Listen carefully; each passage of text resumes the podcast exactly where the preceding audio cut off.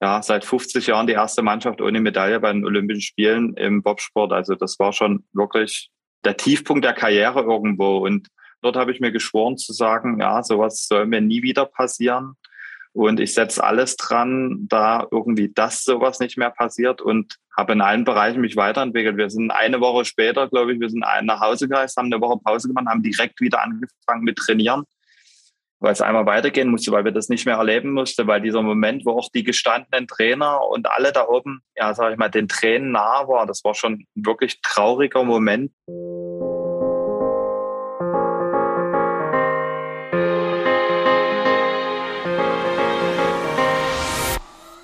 Hallo und herzlich willkommen zu einer neuen Folge des Team Deutschland Podcast, dem Podcast, wo wir über den Weg der besten deutschen Sportlerinnen und Sportler zu den nächsten Olympischen Spielen sprechen. Mein Name ist Jens Behler und ich begleite die Athletinnen und Athleten von Team Deutschland hier im Podcast auf ihrem Weg.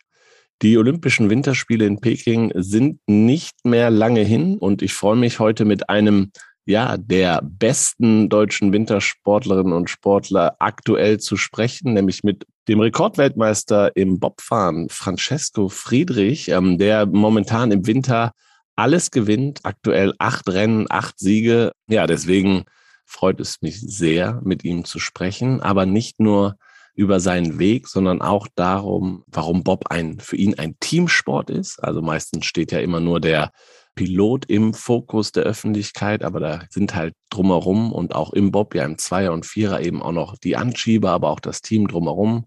Das ist total spannend von ihm zu erfahren, wie er das sieht, genauso wie er natürlich zu seiner Sportart gekommen ist, was seine Schlüsselmomente in seiner Karriere waren, warum die Olympischen Spiele in Sochi so ein Tiefpunkt waren und ja, und dann eben der Triumph in Pyeongchang, wo er Doppel-Olympiasieger geworden ist. Bevor wir aber starten, äh, möchten wir uns natürlich wie immer bei unserem heutigen Partner bedanken. Dieser Podcast wird unterstützt von der Sparkassen Finanzgruppe und überall in Deutschland stehen die Sparkassen an der Seite der Menschen und ermöglichen ihnen die wirtschaftliche und soziale Teilhabe. Im Sport engagieren sie sich jährlich mit über 90 Millionen Euro für Vereine, das deutsche Sportabzeichen, die Elite-Schulen des Sports, Team Deutschland und Team Deutschland Paralympics. Und warum? Weil es um mehr als Geld geht. Genau. Und um mehr geht es jetzt auch in unserer Folge mit Francesco Friedrich. Ich freue mich, dass er hier zu Gast ist. Herzlich willkommen, Francesco. Hallo, schön, dass ich hier sein darf und mitmachen kann. Wir sind am Anfang der Weltcup-Saison. Sag mal, wo treffe ich dich denn gerade an? Wir sind gerade hier in Innsbruck. Wir haben den zweiten Weltcup. Die erste Woche ging schon ziemlich gut los. Wir haben im 200 und 400 den ersten Weltcup-Sieg eingeheimst. Ja, und damit waren wir ganz zufrieden. Die Abstände haben gepasst. Wir haben gut gearbeitet im Sommer und an uns und am Material. Und ja, jetzt heißt es immer so, so kleine Steps wieder versuchen nach vorne zu gehen. Das gelingt auch nicht immer, aber das versuchen wir natürlich. Wie wichtig ist so der Auftakt in eine Olympiasaison als Standortbestimmung für dich? Es ist immer für uns wichtig, den ersten Weltcup da versuchen gleich einen rauszuhauen, weil das ist ja für alle irgendwo, wir hatten schon einen Testrennen in Peking und so weiter, aber das ist keine Standortbestimmung wie hier bei einem Rennen, wo wir wissen, da geben alle nahezu Vollgas. Und deswegen ist es für uns immer schön, wenn man den ersten Weltcup gewinnt, da weiß man erstmal, wo man steht und da weiß man, oder aber wiederum, man gewinnt nicht, man weiß, was man noch zu tun hat. Also der erste Weltcup ist schon immer sehr entscheidend und da wird keiner großartig pokern. Wenn, dann ist es halt, ja, hat er die falsche Wahl, denke ich mal, getroffen, wenn er da pokert. Wie gehst du damit um, dass du eigentlich der Gejagte bist? Das geht ja nun jetzt schon seit, seit wirklich ein paar Jahren und man gewöhnt sich irgendwo an alles. Am Anfang waren die Interviews schwer. Da hat man alle Fragen nur mit Ja und Nein und vielleicht beantwortet so ungefähr. Das lernt man einfach über die Zeit dazu. Und irgendwann haben wir uns etabliert da oben in dem Bereich und für uns ja, macht das ja eher Spaß, irgendwo der Gejagte zu sein.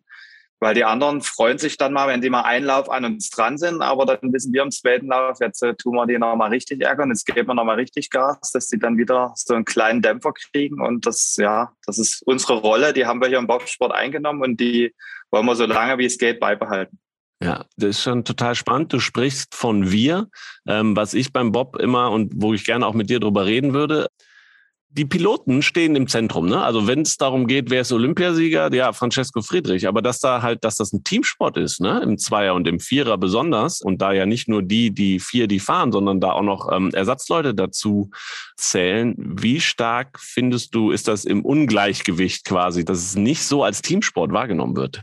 Daran kämpfen wir jetzt seit Jahren. Die Jungs gehen mit zu den Interviews. Die Jungs haben ihre eigenen Mützensponsoren. Die Jungs versuchen wir so gut es geht überall mit hinzunehmen auf die Termine. Und die haben auch schon ihre eigenen Termine. Also meine Mannschaft, die sind schon wirklich ziemlich bekannt und die sind auch ganz oft selber bei Terminen und müssen sich präsentieren. Das passt schon gut, aber es ist ja eine Riesentruppe, die auch hinter uns steht, die, die gar nicht hier. Wir haben Sponsoren, wir haben Physiotherapeuten, wir haben Mechaniker, wir haben Trainer, wir haben alle möglichen, die auch noch hinter dem kleinen Team, was, sag ich mal, wir sind, die den Sport ausüben, auch noch im Hintergrund für uns arbeiten und uns helfen.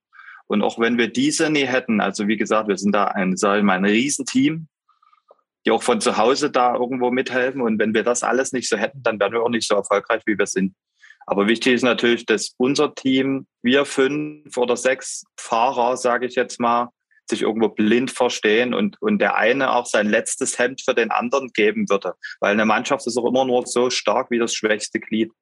Und wir sind eigentlich nahezu alle irgendwo auf einem Niveau. Natürlich hat der eine irgendwo seine Stärken, wo der andere vielleicht seine Schwächen hat, aber das gleichen wir alle ganz gut aus und das haben wir in den letzten Jahren, sage ich mal, erarbeitet weil wir einfach wissen, wo der andere Defizite hat. Und dann nutzen wir das, indem die anderen das ausbügeln. Und das macht uns, glaube ich, stark und das macht uns aus, dass wir über die gesamte Zeit und über die vielen Jahre jetzt so erfolgreich sein konnten. Mhm. Muss man befreundet sein? Das auf jeden Fall. Also man muss natürlich auch Spaß nebenher haben. Und wie gesagt, man muss für den anderen sein letztes Hemd geben wollen oder, oder alles tun, damit nicht nur ich erfolgreich bin, sondern damit auch die anderen in der Mannschaft erfolgreich sind. Das ist dann immer so ein, so ein schwieriger Prozess oder so ein kurzer Denkmoment, wenn dann die Zweierbob-Weltmeisterschaft zu Ende ist. Dann haben die zwei oder der, der mit mir Zweier gefahren ist und wenn wir gewonnen haben, haben wir eigentlich unsere Medaille schon sicher. Aber wir wollen dann trotzdem Gas geben, weil die anderen haben uns ja auch dorthin geholfen, dass die anderen genauso belohnt werden wie wir. Man hat da nie Gefühlsbisse, aber man weiß, Jetzt geht's noch mal richtig zur Sache. Jetzt geht's im Vierer, wo es noch viel schwieriger und enger meistens ist, noch mal richtig ran. Wir müssen jetzt noch mal die letzte Woche uns noch mal wirklich zusammenbeißen, auch wenn wir unsere Medaille schon haben. Die anderen brauchen die genauso. Bist du als der, der vorne sitzt, als äh, Pilot auch der Mannschaftskapitän quasi? Also übernimmst du auch noch andere Rollen im Team, nicht nur dass du den Bob lenkst, sondern ja, bist du Motivator? Also gibt es da irgendwie ein Rollenverständnis noch, ein anderes im Team?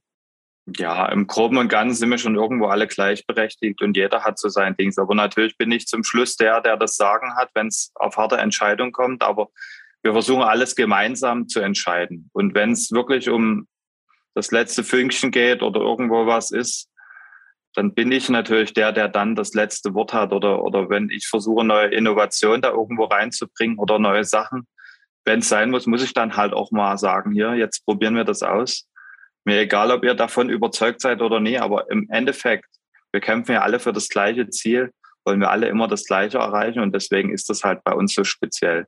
Wenn wir mit neuen Sachen oder wenn irgendjemand mit neuen Sachen kommt, dann versuchen wir alle erstmal da hinterzukommen und versuchen alle erstmal rauszufinden, bringt das uns was, bringt das uns nichts, ist das möglich, ist das nicht möglich und so weiter. Weil es geht im Endeffekt um viele Mini-Bausteine, die dafür dann entscheidend sind, dass wir die 50 Sekunden oder 60 Sekunden, die nötigen Hundertstel im Vorsprung auf unserer Seite haben. Welche Kompetenzen muss man denn da auch mitbringen? Ach, das ist ganz schwierig. Man muss ein Materialverständnis haben oder sich das zumindest erarbeiten können. Man muss überhaupt Interesse dafür haben. Man muss sich auch täglich die Hände schmutzig machen. Also es ist ein wirklich, ja, wir schleppen die Schlitten selber. Wir müssen die selber einladen. Du musst super organisieren können, weil du musst die Busse haben, du musst die Trainingslager planen, du musst mit fünf Jungs irgendwo immer einen Konsens und Termine finden, wo du dich zum Anschieben, wo du dich zum Training triffst, wo alle irgendwo ja ordentlich bedient sind und alle die Möglichkeit haben, auch ja, das muss halt auch trotzdem fair ablaufen. Das heißt, es kann nicht sein, dass nur der eine, weil der am nächsten wohnt, immer ran muss, sondern das muss halt alles funktionieren und das muss Hand und Fuß haben und das muss auch beim Material Hand und Fuß haben und bei der Sponsorensuche und so weiter. Also und das übernimmt ihr viel selber? Das übernehme ich zu 90 Prozent selber. Also es gibt natürlich Sponsoren, die werden sehr gut betreut. Wir haben so eine heimische Sponsorenallianz. Da ist der Dietmar Wagner bei uns zu Hause in Pirna, der Federführende, der, der die alle betreut. Und ich habe dann noch ein paar Großsponsoren, die laufen über den Herrn Bock aus der Pfalz. Und dann habe ich ein paar Sponsoren, die ich selber habe. Also das ist bei mir eine bunte Mischung. Ich will mich da auch nie immer von jemandem komplett abhängig machen. Und deswegen ja, kommt das eine so, das andere so, das andere mache ich komplett selber. Also ich bin ungern jemand, der mich von irgendjemand abhängig machen muss. Deswegen lege ich auch Wert darauf, dass ich selber im Anschub immer mit der Beste bin. Dass auch wenn mal der beste oder vermeintlich beste Anschieber aktuell sich doch was verletzt, dann kann ich natürlich nicht sagen, naja, dann wird's eng, sondern dann muss ich selber Vollgas ranhauen, dass wir trotzdem die schnellsten Startzeiten schieben. Aber das Problem habe ich aktuell nicht, weil meine Jungs sind eigentlich alle auf einem ziemlich guten gleichen Niveau. Und da geht's wirklich um Mini-Hundertstel und deswegen sind wir da froh, dass wir so mentales und physisch starkes Team haben, die auch immer zusammenhalten. Aber dieses ganze drumherum, ich meine, du hast vorher vom Team gesprochen, was da noch hintersteckt, natürlich. Aber diese ganzen Planungen übernimmt, also wenn wir jetzt nochmal vielleicht den Vergleich zum FC Bayern schlagen, da wird sie halt wahrscheinlich für die Sportler sehr, sehr viel organisiert und gekümmert. Aber da seid ihr auch als Sportler auch viel mehr in der Verantwortung im Bobsport. Ja, auf jeden Fall. Aber das teilt sich natürlich auch. Wenn wir auf die internationalen Rennen gehen, dann übernimmt natürlich der Verband nahezu die ganze Arbeit. Das muss man sagen. Die buchen die Flüge, die buchen die Hotels. Aber alles, was im Sommer geschieht, alles, was in den Vorbereitungslehrgängen passiert, das müssen wir für uns irgendwo machen. Das ist trotzdem viel Arbeit. Ich muss rechtzeitig meinen Bus fertig haben. Ich muss dann Gestell reinbauen, dass da beide Schlitten nebeneinander reinkommen. Das muss halt alles irgendwo organisiert sein und muss Hand und Fuß haben. Und da gehört bei weitem mehr dazu, wie die zwei Minuten, die man am Wochenende im Fernsehen sieht. Das ist wirklich harte Arbeit. Und wenn wir bei so einem Weltcup sind, dann haben wir zwar effektiv im Fernsehen Samstag und Sonntag jeweils zwei Minuten Fahrt, aber stundenlange Arbeit die ganze Woche davor. Es müssen die Kufen vorbereitet werden, es muss der Schlitten vorbereitet werden. Wir müssen Bahntrainings absolvieren. Wir haben sechs Läufe im Training jede Woche.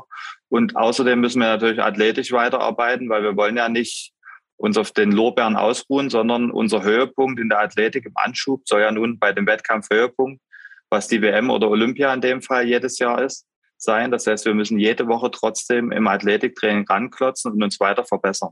Den Vergleich zur Formel 1 könnte man schon ziehen, was jetzt für den Otto Normal-Hörer, der euch halt nur alle äh, jedes Wochenende diese 60 Sekunden die Bahn runterfahren sieht, ne? Also das sehen sie, aber bei einer Formel 1 würde ich sagen, da haben die meisten Leute eh Verständnis. Da gibt es Trainingsrunden, da gibt es ein Qualifying vorher etc. Da gibt es Techniker, die sich um das Auto kümmern. Also und bei euch genauso, wenn du sagst, Kufen vorbereiten, Schlitten vorbereiten.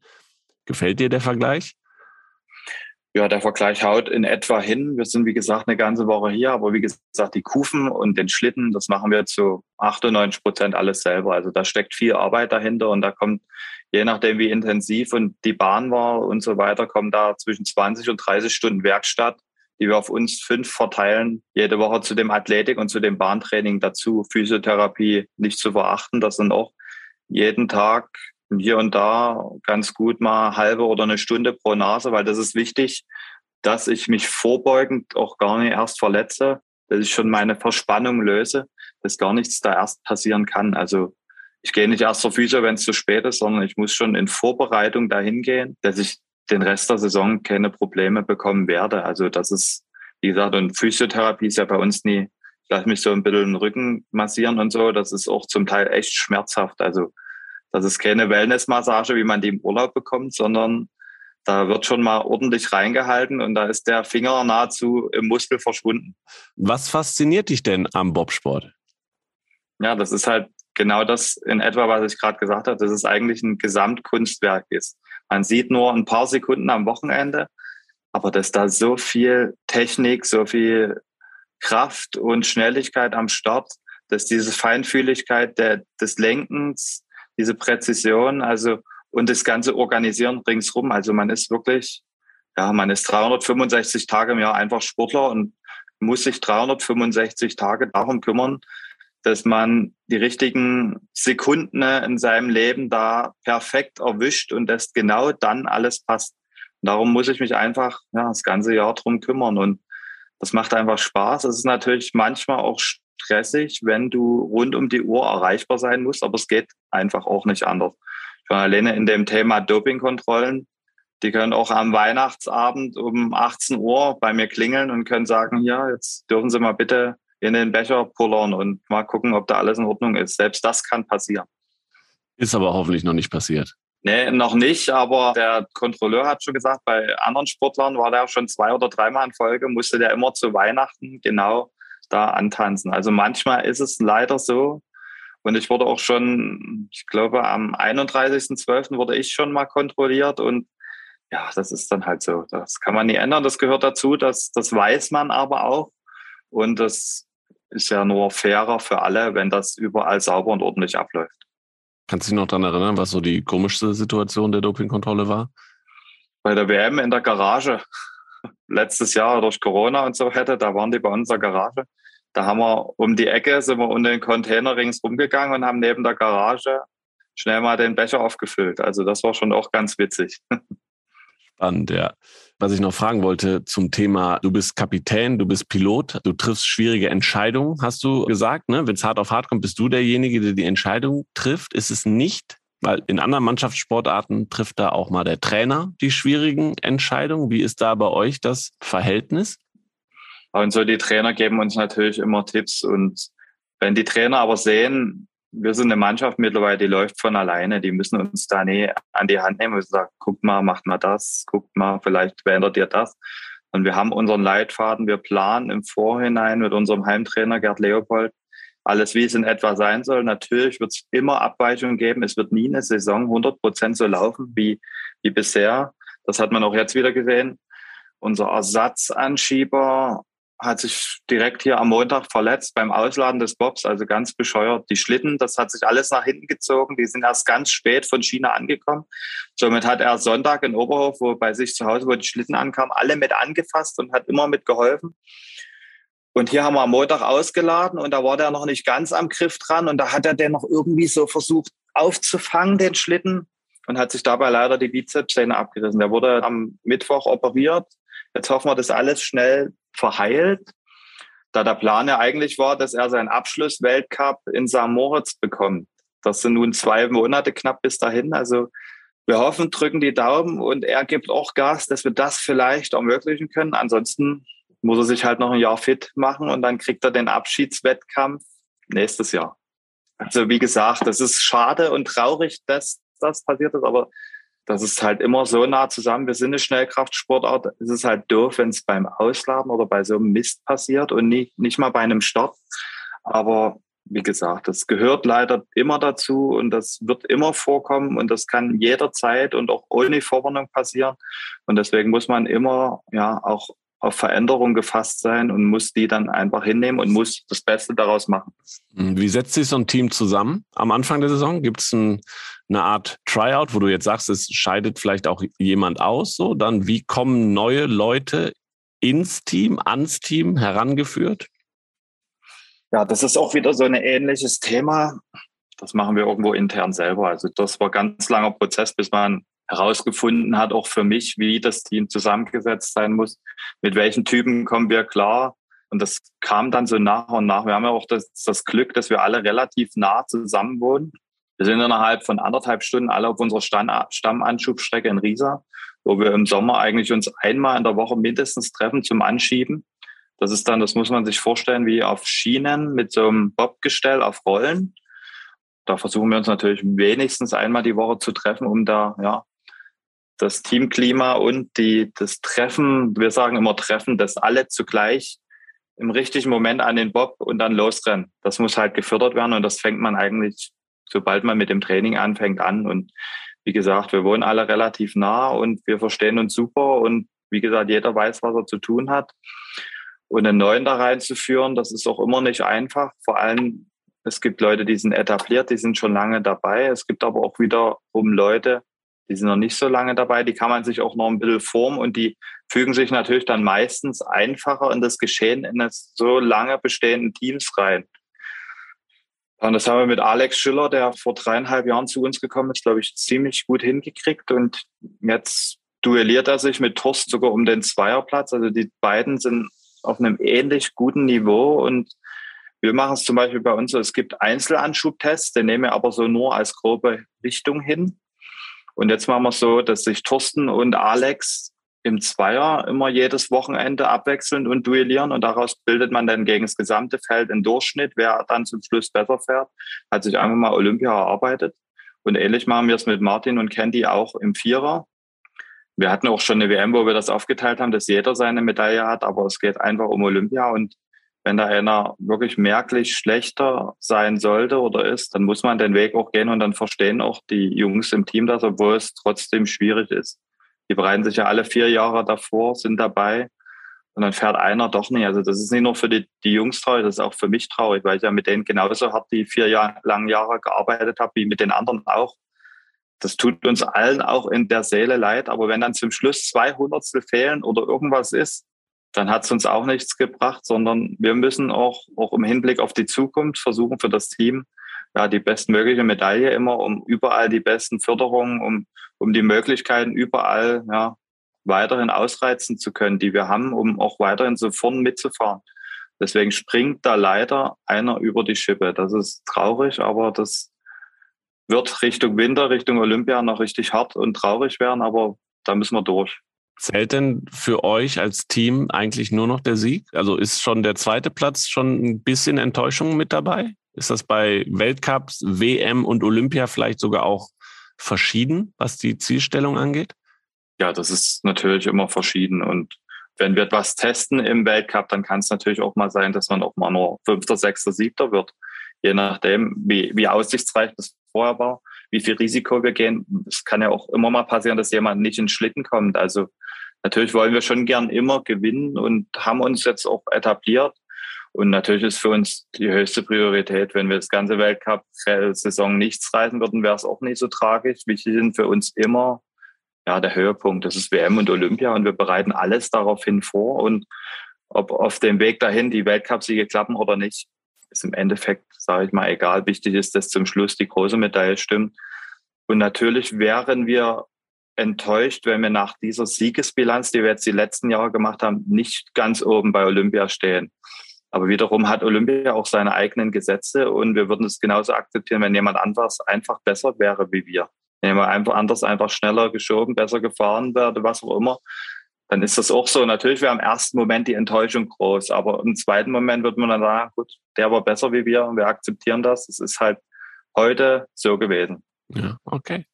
Du hast den Weg äh, zu den Olympischen Spielen angesprochen. Stichwort für uns auf deinen Weg insgesamt zu schauen. Du hast uns wie alle anderen Gäste vorher auch Fotos deines Weges in die Weltspitze geschickt und äh, anhand dieser wollen wir ein bisschen auf deine Entwicklung schauen. Wir fangen an, natürlich wie immer mit den Anfängen. Das erste Bild sehe ich dich in sehr, sehr jungen Jahren, also sehr junges Gesicht noch, stehst an einem blauen Bob mit Deutschlandfahne drauf, aber in Freizeitklamotten, also nicht im ähm, Rennanzug und im Hintergrund steht ein Wagen, Bob-Team SC, ich schätze Oberbärenburg. Das ist ein Bild aus deinen Anfängen. Wie bist du denn zum Bobsport gekommen und was sieht man auf dem Bild? Ja, da sieht man mich und meinen Bruder, wie wir den Schlitten ausladen. Und da ging es halt so, so richtig los. Es gab so, ich habe übrigens einen Leichtathletikanzug damals noch an, weil ich natürlich als Leichtathlet darüber gewechselt bin. Es war halt eigentlich so, dass mein Bruder 1,78 groß war und Hürdenläufer war und im Jugendbereich hat das alles gepasst, aber von Jugend auf Männer wird dann die Hürde statt 1 Meter 1,08 und mit 1,78 wird es dann eng von der Höhe und dem Abstand. Er war vorher deutsche Meisterschaft immer mit Endlauf oder zwei B-Endlauf dabei. Und aber dann wurde es eng und es hat sich der Zufall ergeben, dass bei uns bei der in unserer Heimatstadt in Pirna ein, ein Stadtfest mit einer mobilen Anschubstrecke des SC Oberbernburg war. Und dort hat er das halt mal probiert, hat dort diesen Spaßwettkampf in Anführungszeichen gewonnen. Und aus dem Spaßwettkampf hat man die Chance genutzt, ist ein Probetraining geworden. Daraus dann relativ schnell die Entscheidung, er geht nach Altenberg ins Gymnasium und auch die Entscheidung, wenn dann als Pilot. So und ich war damals noch 13 oder sowas und bin dann zwei Jahre später mit Abschluss der 10. Klasse hinterhergegangen und bin auch nach Altenberg ins Sportgymnasium gegangen und so ging die ganze Geschichte einfach alles los. Warst du auch Hürdenläufer? Ja, ich war eher noch so Mehrkampf, weil ich bin ja schon mit 15 gewechselt.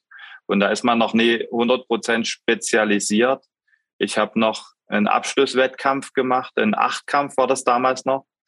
Da war unter anderem David Stohr, der Kugelstoßer quasi, hat auch noch diesen Achtkampf gemacht. Und ich habe von da an den Weg genommen in den Bobsport und Sturli hat sich für die Kugel entschieden. Aber spannend, weil gefühlt ist das sehr, sehr früh für einen Bobsportler, sich schon so früh zu entscheiden, oder? Genau, damals war das sehr, sehr früh, weil man damals auch erst fahren durfte mit 16 mit Sondergenehmigung der Eltern. Mittlerweile gibt es ja die Jog und gibt es den Monobob, wodurch die Möglichkeit, Bob zu fahren, deutlich eher gegeben ist. Das gab es damals noch nicht. Ich musste damals direkt mit einem Zweierbob anfangen, weil es Mono noch nicht gab. Das wurde jetzt erst im Laufe der letzten Jahre erfunden. Und das ist, ich glaube mal, das gibt es seit zehn Jahren in etwa, so circa. Und dann Altenberg Sportgymnasium, ist das, ist das eine Eliteschule des Sports? Genau, das ist eine Eliteschule des Sports und ich habe dort mein Abi ganz normal in zwei Jahren gemacht, weil ich das auch hinter mich bringen wollte. Musste natürlich dann das Risiko eingehen, dass es schwierig wird, wenn man im Winter zehn bis zwölf oder 16 Wochen oder wie auch immer nicht da ist, aber es ging alles seinen Gang. Ich war jetzt nicht der Musterschüler mit 3, irgendwas, habe ich auch mein Abi dann bestanden. Ja, da hat seitdem nie wieder jemand gefragt. Und dann bist du parallel zur Schule schon im, was ist das, Junioren-Europacup gefahren? Das ist erstmal, man steckt halt erstmal rein viel. Also das ist wirklich nicht so einfach, weil man erstmal das, das lernen muss. Man muss erstmal die Physik verstehen. Irgendwann macht es dann bei jemandem Klick und dann versteht man, wie man da runterfährt. Weil man muss schon die Physik austricksen oder die Physik aushebeln. Weil man muss den Druck, der, der Bob fährt in eine Kurve rein und will den Druck abbauen und dadurch fährt er steil hoch. Und man muss diesen Druck so ausnutzen, dass man eine schöne Durchfahrt generiert und ordentlich hinten dann aus der Kurve rauskommt, ohne dass der Bob dann nochmal runterkommt und wieder hoch und ich umkippe und so weiter. Und irgendwann versteht man das und irgendwann hat man das kapiert. Und wenn es dann Klick gemacht hat und man hat dann verstanden, wie das geht, dann kann man sagen, jetzt geht's erst so richtig los. Und das hat so anderthalb, zwei Jahre hat das schon gedauert, aber dann konnte ich sagen, jetzt habe ich es verstanden, jetzt weiß ich, wie es funktioniert und jetzt kann man da richtig angreifen. Nebenbei natürlich immer versucht, in der Athletik voranzukommen. Ich war damals noch nicht so talentiert oder so begnadet wie jetzt. Das war alles auch harte Arbeit und Fleiß und das musste man da alles reinstecken, um im Endeffekt dann ja, auch am Anschub mit dabei zu sein. Weil wenn man heutzutage als Pilot nicht mit super anschieben kann, dann wird es auch schwierig, immer ganz oben zu stehen. Und das heißt, ich habe mich von dem Tag an in allen Bereichen immer wieder versucht weiterzuentwickeln. Und für dich war klar, Pilot von Anfang an? Das war auch. Genau. Okay. Also bist mit deinem Bruder dann trotzdem zusammen auch mal gefahren? Ja, das hat sich dann entwickelt. Er hatte dann einen Sturz und hat sich verletzt und hat erstmal Abstand dann von dem Bobsport genommen. Und ich habe dann aber mich entschieden, weiterzumachen. Ja, dann kam es soweit, dass irgendwann das Vierer-Bobfahren losging. Nach, nach drei Jahren ungefähr, nach zwei, drei Jahren. So, und er war ja immer noch fit im Anschieben und so weiter. Das hat ja alles gepasst. Und so kam es dann, dass ich ihn gefragt habe, wie sieht's denn aus? Ich brauche Anschieber. Es geht jetzt, wir fahren jetzt langsam international Europacup Richtung Junioren-WM und so weiter. Und es kam halt dann dazu, dass er noch anderthalb, zwei Jahre, zwei Saisons noch ausgeholfen hat und mit Anschieber war und sogar mit mir Junioren-Vize-Weltmeister dann in Park City 2011 bei der Junioren-WM geworden ist. Spannend. Nächstes Bild, was du uns geschickt hast, haben wir im Vorfeld drüber gesprochen. 2008 bei der WM in Altenberg Spurbob hast du es genannt. Also man sieht dich mit einem schwarzen Bob am Anschub, kurz bevor ihr einsteigt. Erzähl was zu diesem Moment. Genau, das war so ein, auch so ein Schlüsselmoment irgendwo in der Karriere. Man hat angefangen, man hat sich die Bahn erarbeitet, man war noch nicht immer stabil oben am Bobsport und, und ist da immer runtergekommen, weil es ist halt manchmal auch ein Sturz passiert. 2008 war dann so das Highlight. Wir mussten zusehen, dass wir in Altenberg jeden Lauf da runterkommen und jeden Lauf gut und haben da Gas gegeben, weil die WM, die Heim-WM 2008 stand vor der Tür. Wir wollten natürlich uns dort super präsentieren als Vorläufer-Bob. Das ist der Bob, der immer vorne wegfährt, um die ersten Eisschichten irgendwo zu zerstören, weil jemand, der die Eins hat, der hat sonst immer ein deutlich schnelleres Eis wie die, die danach kommen. Und dafür gibt es sogenannte Spurbobs, vom ersten Lauf meistens fünf, vom zweiten Lauf meistens drei. Zumindest auf jeden Fall, also so bei den Hauptevents im Jahr. Und natürlich auch, um zu testen, sind die Witterungsbedingungen so, dass man da runterkommt, ist zu viel Nebel oder ist halt kein Nebel, geht die Zeitmessung und so weiter. Und natürlich präsentiert man sich dort, wenn man Nachwuchsfahrer ist, mit allem, was man kann. Da sind die Kufen hochpoliert, da startet man im Rennanzug, da ist man heiß, da will man zeigen, dass man das kann. Ja, und das war einfach ein Erlebnis, das erste Mal vor einer Kulisse mit ein paar tausend Menschen da runterzufahren. Zu dem Finale im Viererbob an dem zweiten Sonntag waren wahrscheinlich fast 10.000 Mann dort an der Bahn. Also das war schon ja, phänomenal. Und wenn man da André Lange sieht, wie der dort so souverän diese Bahn meistert, da haben wir schon gehofft, dass irgendwann dieser Moment kommt, wo wir vielleicht auf unserer Bahn eine Heim-WM haben und Ähnliches vollziehen können. Aber daran war damals halt noch nicht zu denken. Man hat halt gehofft, dass es irgendwann mal halbwegs in die Richtung geht. Was daraus werden würde, wusste man damals natürlich noch überhaupt nicht. André Lange, ist es ein Vorbild gewesen dann auch für dich? Kann man schwer so sagen, weil ich bin irgendwie einer, der versucht überall so, so das rauszuziehen.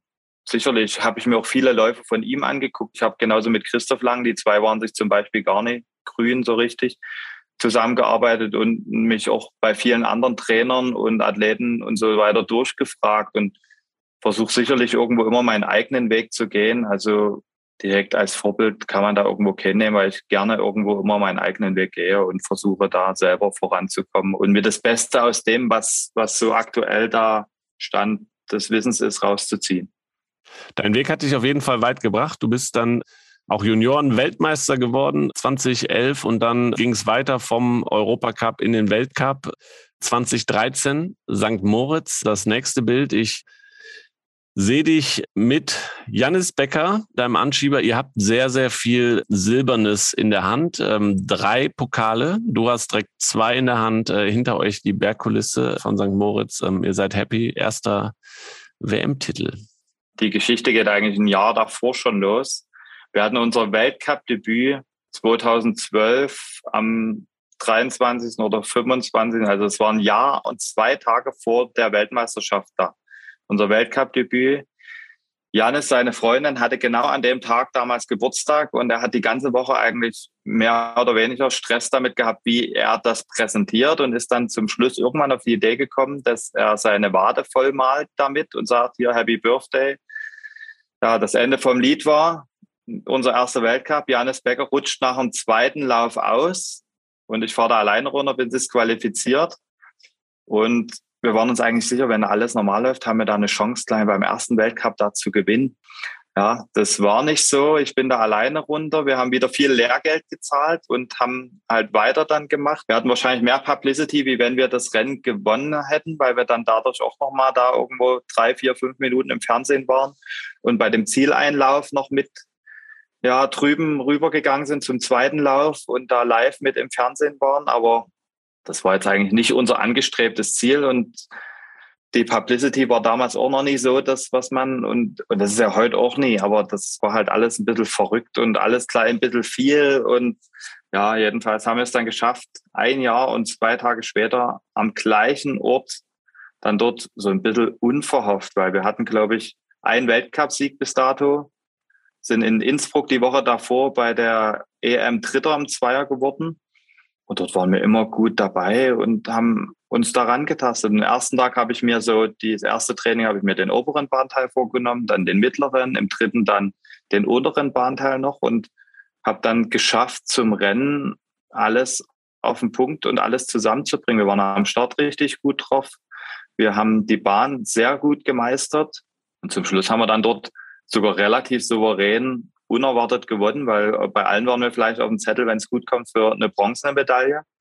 Aber wir haben es geschafft, den Lokalmatadoren dort, damals Beat Hefti, auch eine Startrakete und bekannt dafür im Zweier richtig gut unterwegs zu sein, haben wir geschafft, in Schach zu halten. Und das war dann unser erster Weltmeistertitel und jüngster Weltmeister im Zweierbob aller Zeiten. Also das war schon Wahnsinn für uns damals. Ja, wie alt warst du? Ich war 22. Ja, man braucht schon Erfahrung im Bobsport genau. auch. Also es ist ungewöhnlich, genau. dass man so früh schon so erfolgreich ist. Ich habe halt zeitig angefangen, das war wahrscheinlich mein Glück. Ja, genau. Darüber haben wir ja schon geredet. Nächstes Bild. Wir hangeln uns weiter vom WM-Titel zur ersten Olympiateilnahme, dann ein Jahr später Olympische Winterspiele in Russland, in Sochi. Ähm, eher ein enttäuschter Gesichtsausdruck diesmal. Du sitzt auf dem Bob. Es ist äh, im Hintergrund ganz bunte Farben von dem Design von Sochi zu sehen. Nimm uns mal mit zu deinen ersten Olympischen Spielen. Du bist nachher Achter im Zweier geworden und Zehnter im Vierer. Insgesamt nicht die erfolgreichsten Spiele für, für die deutschen Bobfahrer. Nimm uns mal mit nach Sochi. Ja, genau. Wir hatten äh, das ganze Jahr schon immer zu tun, überhaupt mal aufs Podest zu kommen. Wir hatten neue Schlitten, die kamen aber alle ein bisschen spät. Wir hatten auch mit wenig Testläufen dann gesagt, der muss schneller sein, das passt schon. Aber im Endeffekt hat sich dann über die gesamte Saison rauskristallisiert, dass wir da irgendwo Nachholbedarf haben, dass wir irgendwo Probleme hatten, dass irgendwas nicht gestimmt hat. Ja, dann sah es im Training wieder ganz gut aus und dann ist halt leider nur der achte Platz am Zweier rausgekommen, ein zehnter Platz im Vierer. Das war wirklich nur nicht das, was wir uns erhofft hatten. Im Nachhinein sind wir zwar dann Sechster und Achter geworden, weil die Russen disqualifiziert wurden. Aber auch das ist nicht das Ergebnis. Selbst damit haben die Deutschen es damals nicht geschafft, da ja, seit 50 Jahren die erste Mannschaft ohne Medaille bei den Olympischen Spielen im Bobsport. Also das war schon wirklich ja, der Tiefpunkt der Karriere irgendwo. Und dort habe ich mir geschworen zu sagen, ja, sowas soll mir nie wieder passieren. Und ich setze alles dran, da irgendwie das sowas nicht mehr passiert. Und ja, habe in allen Bereichen mich weiterentwickelt. Wir sind eine Woche später, glaube ich, wir sind nach Hause gereist, haben eine Woche Pause gemacht, haben direkt wieder angefangen mit Trainieren weil es einmal weitergehen musste, weil wir das nicht mehr erleben mussten, weil dieser Moment, wo auch die gestandenen Trainer und alle da oben, ja, sag ich mal, den Tränen nah war, das war schon ein wirklich trauriger Moment. Das Abschluss von eigentlich was Großem, von Olympischen Spielen, von unseren ersten Olympischen Spielen. Und das hat uns, glaube ich, geprägt und daraus haben wir gelernt. Und von dort an haben wir ja einfach Gas gegeben ohne Ende, weil wir einfach das zeigen wollten, dass wir uns nicht so einfach abspeisen lassen.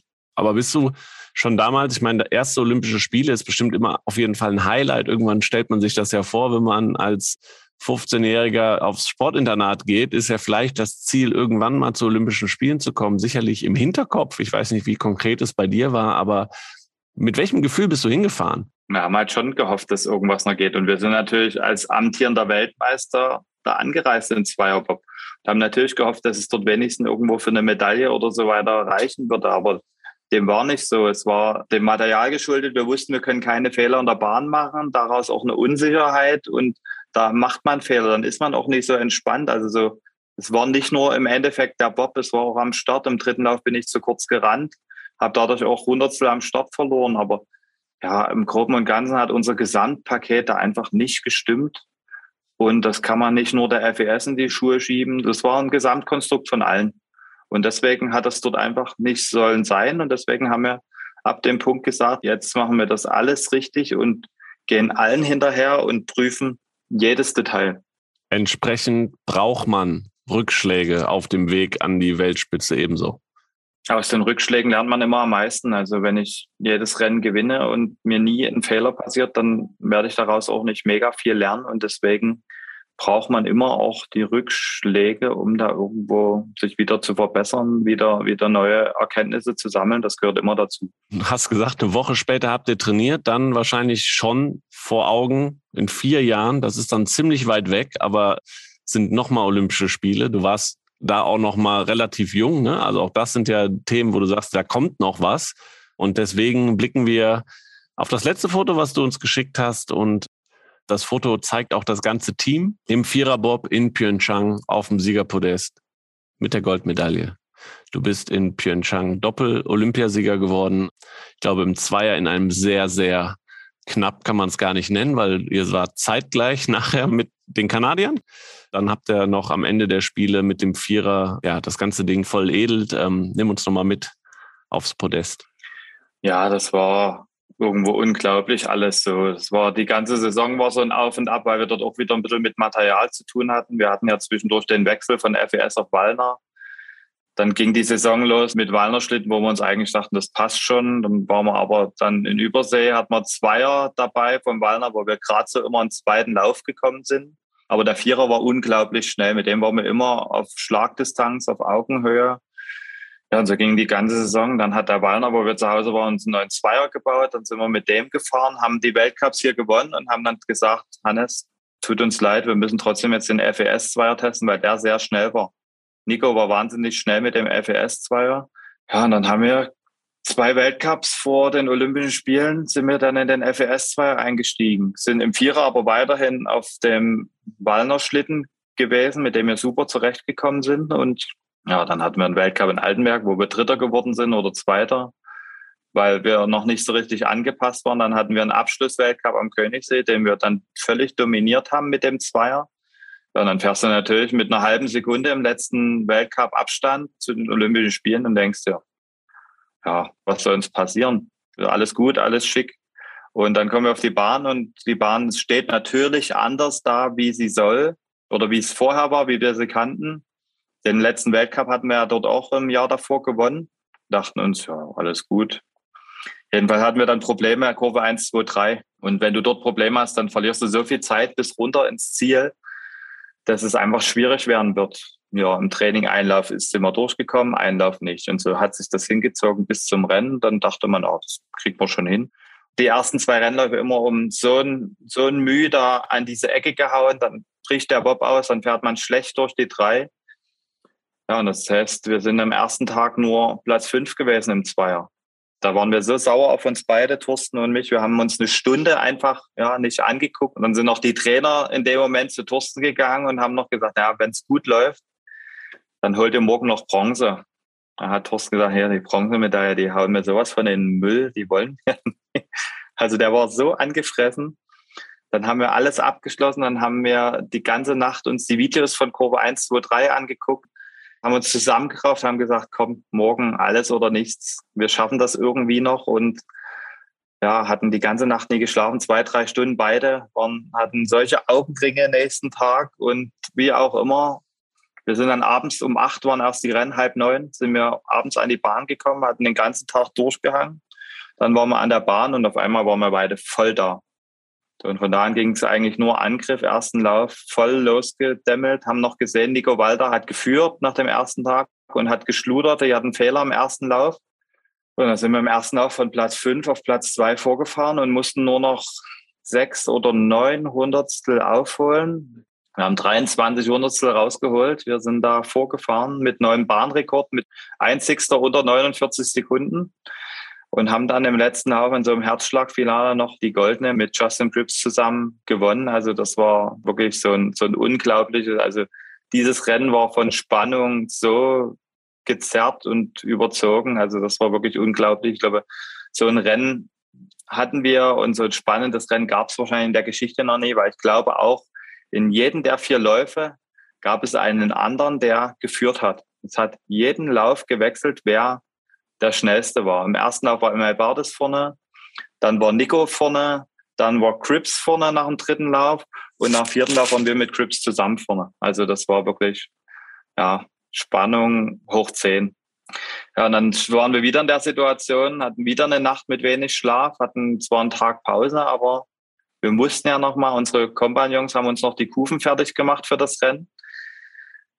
Ja, aber dann lief das Vierertraining so exzellent. Erster Lauf da runtergefahren, ohne Probleme. Zweiter Lauf noch besser. Und dann habe ich schon mit den Jungs gesagt, so Jungs, es läuft eigentlich so gut. Wenn morgen das Training nur ansatzweise so läuft wie jetzt, machen wir einfach am Abschlusstraining frei Sachen, das kämen. Weil bei Olympia ist der Zeitplan ein bisschen straffer, sonst ist es meist so, dass man einen Tag frei hat vor dem Rennen. Das schafft man bei Olympia nie, weil natürlich in den zwei, zweieinhalb Wochen Rodeln, Bob, Skeleton. Jetzt kommt auch noch Mono dazu. Also das ist nicht so, sonst haben wir nur Bob und Skeleton die zwei Wochen. Dort kommt halt Rodeln noch mit rein und dadurch haben wir keinen Tag frei mehr davor, habe ich gesagt. Wenn das so läuft, dann machen wir frei. Und die gleich. Hä? Abschlusstraining bei Olympia weglassen, das ist deine Entscheidung. So, das Training lief wie erwartet sehr gut. Ja, was haben wir gemacht? Wir haben niemandem gesagt, wir haben nur dem Cheftrainer und unserem Trainer Gerd Leopold gesagt, hier, läuft super, wir, wir lassen morgen einfach weg. Wir brauchen das nie, es passt. Genauso war es. Wir waren oben nicht am Start und alle waren entsetzt und wussten gar nicht, was los war und dachten, was ist denn hier los? Jetzt lassen die hier weg.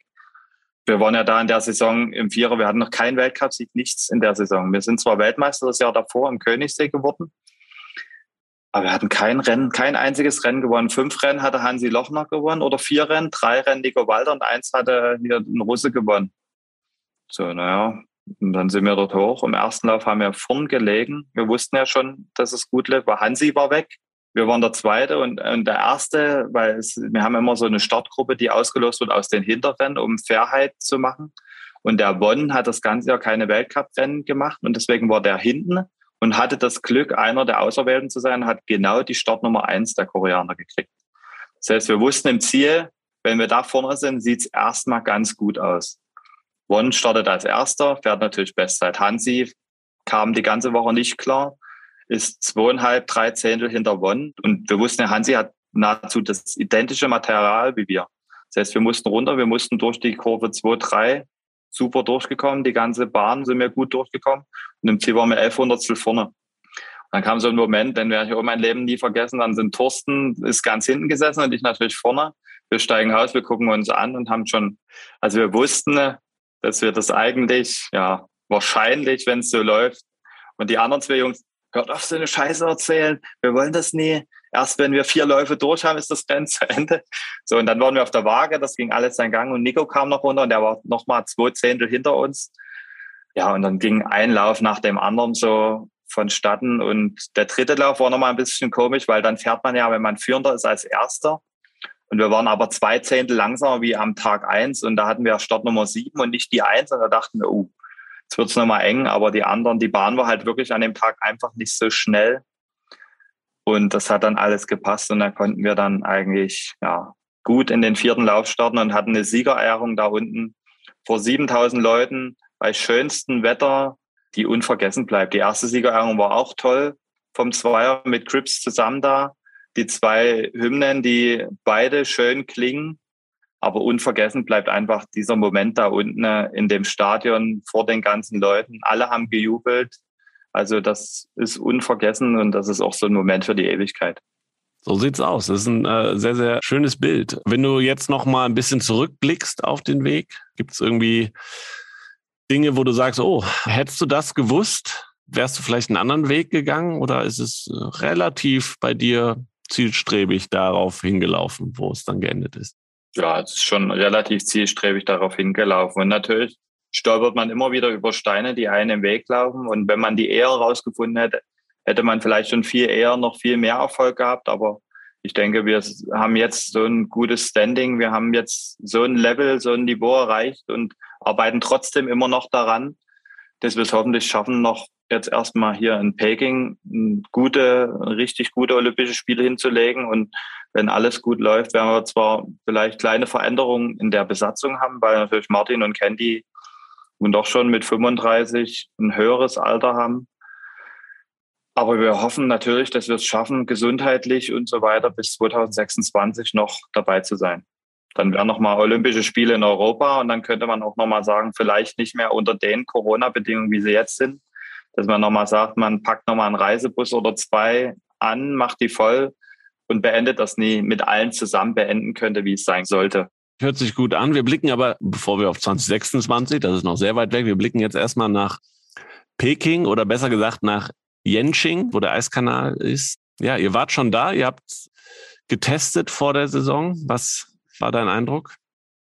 Ja, das ist ein wahnsinniger, ja, gigantischer Bau. Also die Bahn sieht super aus, ringsrum sieht super aus, die Umkleiden sind top. Man hat sogar eine Einlaufstrecke, die zugebaut ist. Das ist quasi wie eine Einlaufhalle, sage ich jetzt mal. Und besser kann man es nie haben wie dort. Also, also wenn alle Bahnen nur ansatzweise so wären, das wäre überragend. Und deswegen freuen wir uns da wahnsinnig, dort das zu machen. Die Bahn und der Start haben es in sich. Der Start ist sehr speziell. Es ist ganz lange flach und dann wird es mit einmal steil. Das heißt, es müssen dann ganz schnell alle rein. Und dann hast du ein paar Kurvenpassagen, die es auch in sich haben. Und die Bahn ist sehr lang und sehr speziell und auch fürs Material ein bisschen besonders. Aber wie gesagt, wir haben uns in den drei Wochen da das alles gut erarbeitet, sind guter Dinge, hatten anschließende Testrennen, die wir gewonnen haben, die aber nichts zu sagen haben, weil wir nicht wissen, wer da was gegeben hat. Aber wir können einfach mal mit einem super Gefühl sind wir da weggefahren und wissen in etwa, ja, was auf uns zukommen wird in, in den anderthalb, zwei Monaten, wenn es dann mhm. soweit ist. Und da wird sich hoffentlich an der Bahn auch nichts mehr ändern, wie in Pyeongchang. Nee, viel ändert sich da jetzt nicht mehr. Also da geht schon noch ein bisschen was, wird da sicherlich noch am Eisausbau gemacht. Aber ich denke im Rahmen, wir waren jetzt dort und das wurde gut von der IBSF, von unserem internationalen Verband mit überwacht. Die haben da ja, gut mitgearbeitet. Die Chinesen waren auch zugänglicher wie die anderen zwei Nationen vorher. Die haben uns natürlich lebensschwer versucht zu machen. Die Russen damals schon, weil die ja ihren Top-Favoriten hatten und genauso die Koreaner, weil die genauso den Top-Favoriten hatten mit Wong. Aber ich denke, im Groben und Ganzen wird an der Bahn, selbst wenn der Eisausbau, die Bahn wird eher besser zu fahren sein, weil die Bahn jetzt nicht so super stand an manchen Ecken. Also zum Schluss schon sehr gut, aber man kann noch eine Menge Eis rausholen, was es eigentlich einfacher macht für uns. Und wie stark werden die Chinesen, wo du jetzt sagst, die Heimnation ist im Bobsport eigentlich auch immer mit dabei? Die Chinesen haben einfach das Problem, dass sie zu spät angefangen haben. Die haben Talente, die fahren auch schon ziemlich gut.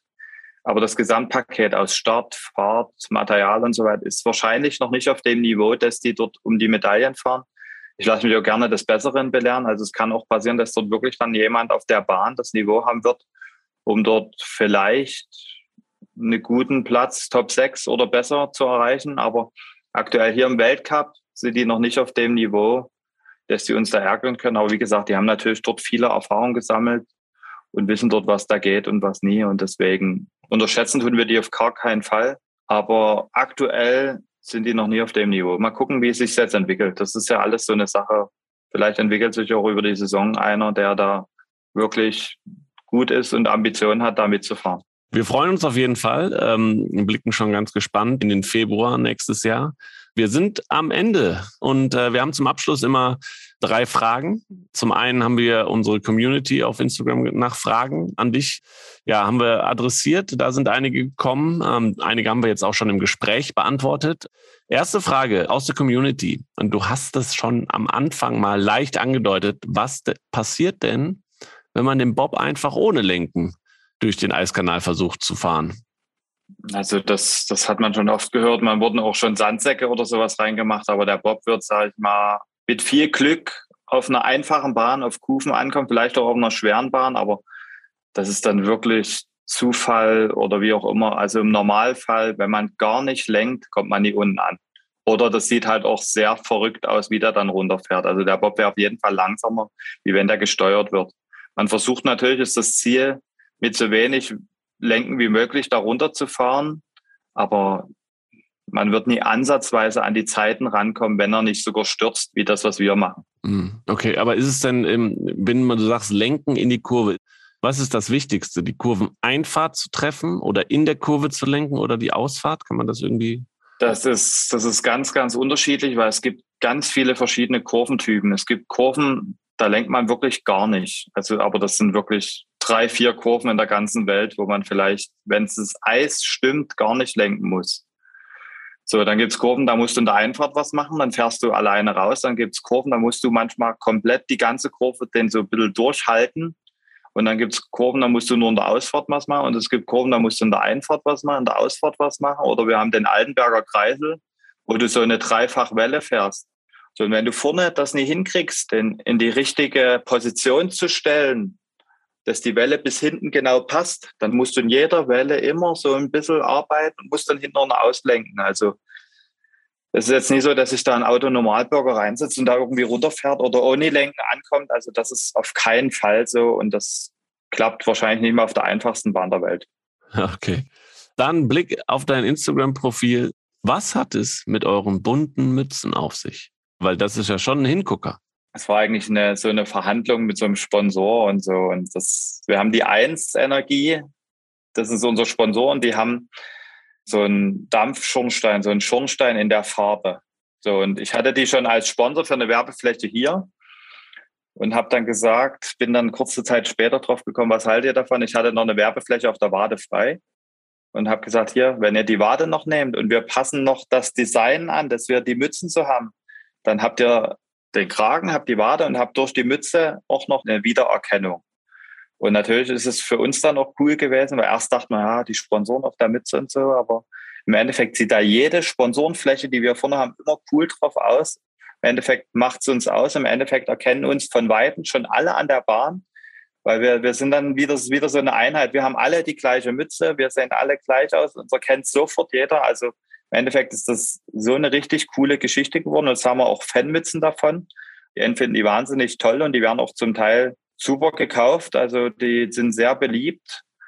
Und die anderen mögen die halt einfach nicht. Aber wie gesagt, wir sind happy damit, uns gefällt das. Wir zeigen damit, dass wir auch eine Einheit sind. Und das ist einfach so ein bisschen unser Markenzeichen da geworden, dass wir erkennbar sind. Zum Abschluss äh, die Frage, die ich allen immer stelle. Was hast du beim Sport gelernt, was du für dein alltägliches Leben mitnimmst? Ich denke, dass man sich nicht mit Sachen, die nicht wirklich 100 Prozent sind, zufrieden gibt, dass man jeden Stein nochmal rumdreht, dass man sich nicht einfach sagt, ja, das reicht mir schon, sondern dass man irgendwie immer weiterarbeitet, dass man immer versucht, perfekt was zu machen und dass man immer sehr, sehr zielstrebig macht. Und was auch wichtig ist, dass man versucht, Sachen nicht doppelt und dreifach zu machen und sich Arbeiten so mehrfach macht, die man dann lieber ein bisschen später macht, dafür die dann aber hundertprozentig machen können.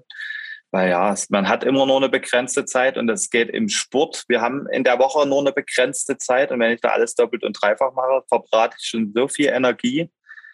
Ja, und wenn ich das im Leben mache und da Zeit sinnlos verschwende, das Leben ist auch nur begrenzt, sage ich jetzt mal. Und da muss man schon auch gucken, wie viel Zeit und man wo reinsteckt. Und deswegen denke ich, kann man in sehr, sehr vielen Bereichen im Sport lernen, die einen auch dann später im Leben helfen werden. Und die kann man wahrscheinlich jetzt gar nicht alle aufzählen. Und die fallen einem jetzt in dem Moment dann sowieso nicht alle ein, dass man dann in fünf Minuten sagt, oh, das hätte ich noch sagen können und das. Also wie gesagt, man lernt unheimlich viel. Man lernt den Teamgeist hier. Bei uns ist eine Mannschaftssportart. Das braucht man auch im späteren Leben, weil es wird nirgends so gut wie niemand irgendwo alleine arbeiten. Und das macht ja dann auch nur halb so viel Spaß. Und deswegen man muss immer eine gesunde Mischung aus Ehrgeiz, Teamgeist und Spaß bringen. Also wie gesagt, das ist, es sind so viele Lektionen, die man hier einfach lernt. Das kann man gar nicht aufzählen. Okay, vielen, vielen Dank, Francesco. Wir sind am Ende unseres Podcasts und ich drücke dir auf jeden Fall und deinem ganzen Team die Daumen für jetzt die anstehenden Weltcuprennen noch. Aber natürlich wichtigste, bleibt gesund, dass wir uns entsprechend dann hoffentlich in Peking, Yenching irgendwo bei den Olympischen Spielen wiedersehen und wiederhören. Das wird mich sehr, sehr freuen. Ja, vielen Dank, dass ich hier sein durfte und euch auch allen. Macht's gut und bleibt gesund und drückt uns die Daumen. Ich hoffe, wir sehen uns dann oder ihr seht uns Mitte Februar im Fernsehen. Vielen Dank. Ja, vielen Dank, Francesco, und vielen Dank euch da draußen fürs Zuhören. Empfehlt diesen Podcast gerne weiter, sprecht drüber, teilt ihn auf euren ähm, sozialen Kanälen, ähm, sodass wir noch mehr Hörerinnen und Hörer gewinnen können. Darüber würden wir uns sehr freuen. Folgt natürlich Francesco und dem Bob-Team Friedrich auf Instagram am besten auf seinem Weg zu den Spielen in Peking. Alles weitere rund um Peking und die anderen Athletinnen und Athleten aus Team Deutschland erfahrt ihr natürlich auf unseren Team Deutschland Plattformen auf Instagram, TikTok, Facebook, Twitter, YouTube, ähm, wo auch immer ihr unterwegs seid, gerne auch mal auf unserer Webseite vorbeischauen, www.teamdeutschland.de oder im Deutschen Haus digital, wo es aktuell noch eine Verlosung gibt in der Adventszeit, aber dann auch im neuen Jahr rund um die äh, Olympischen Winterspiele in Peking mehrere Aktionen. Da lohnt es sich immer mal vorbeizuschauen. Ja, ansonsten kann ich euch nur noch mitgeben, dass wir am 31.12. nochmal mit einer Folge, mit der letzten Folge in diesem Jahr um die Ecke kommen. Da ist als Kunstläuferin Nicole Schott zu Gast. Ja, ansonsten vielen Dank noch an Maniac Studios, die uns bei der Postproduktion dieses Podcasts wie immer unterstützt haben. Und ja, ansonsten bis dahin schon mal eine geruhsame und fröhliche Weihnachtszeit. Wir hören uns wieder. Bis dahin, ciao und tschüss.